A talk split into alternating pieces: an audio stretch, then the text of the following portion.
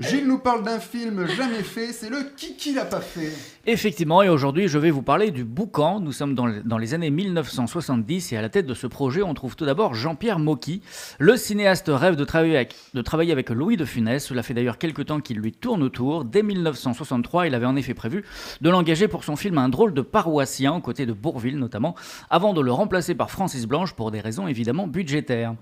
Mais ce n'est que partie remise, c'est en tout cas ce que Mocky espère, et un peu plus tard, tandis que son nom de metteur en scène a désormais pris une certaine importance, il reçoit un appel de De Funès. Ce dernier vient de, vient de revoir un de ses films cultes, La Grande Lessive, toujours avec Bourville. Il l'adore et l'acteur insiste pour tourner à son tour sous sa direction.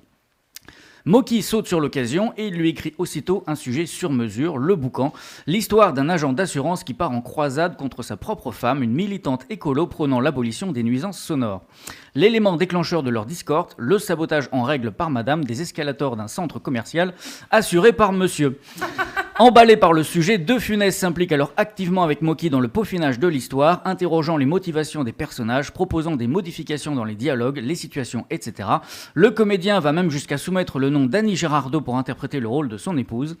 Quant au producteur du projet, il est déjà tout trouvé, il s'agit de Christian Fechner, auprès de qui Louis De Funès se veut fidèle depuis leur collaboration sur l'aile ou la cuisse de Claude Zidi. Bref, tout va pour le mieux. Rarement même un projet de film ne se sera monté aussi facilement. Tout le monde est d'accord sur le moindre détail. Aucun nuage à l'horizon jusqu'au jour où Fechner décide de mettre un terme brutal à ce boucan. Il n'y croit plus. Curieux. Mais pas si grave au fond, des projets avortés, Moki en a plein ses tiroirs, alors un de plus, un de moins, cela ne change pas grand chose à sa vie et il encaisse. Enfin, plus ou moins, car dans la foulée, la presse annonce le prochain long métrage signé Zidi, La Zizanie, avec, tiens, quel hasard, Louis de Funès et Annie Girardot. Jean-Pierre Mocky mène l'enquête et découvre rapidement que le sujet ressemble comme deux gouttes d'eau au sien.